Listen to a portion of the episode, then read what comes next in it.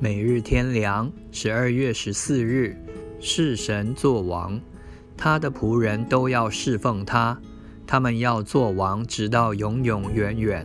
启示录二十二章第三、第五节，今生的机会、地位、恩赐、工作等，都是不均等的，差别很大。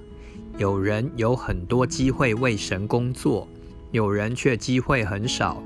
有人有许多知识、恩赐、好的环境、地位、金钱，可以为神所用；有人却没有适当条件，像古时的奴仆，甚至人身自由都没有。这难道是神不公平吗？有人毫无作用、默默无闻度过此生，而将来又得不到什么报偿，永居人下。他失去荣耀吗？不是的，神不偏待人，他必照个人的行为报应个人。罗马书第二章第六节、第十一节：多给谁，就向谁多取；多托谁，就向谁多要。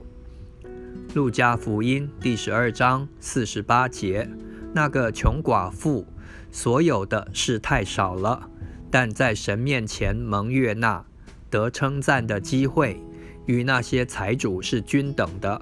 路加福音二十一章一至四节，这不在乎外面的条件和机会，乃在乎内心的情况和态度。在极困难的情况下，为主所做的虽少，却胜过条件好而未尽到本分的人。哥林多后书第八章二至三节。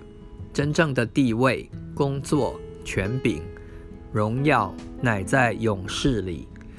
但是，但是由今生而定的，今生谦卑侍奉神，做他忠心的仆人，可能只在一些小事上忠心。马太福音二十五章二十一节，路加福音十九章十七节，尽了所能的。马可福音十四章第八节。就要在勇士里有机会做神的仆人，侍奉神，并且做王，直到永永远远。所以不要抱怨机会少、能力小，乃看是否利用最少的机会，尽到最大的忠心。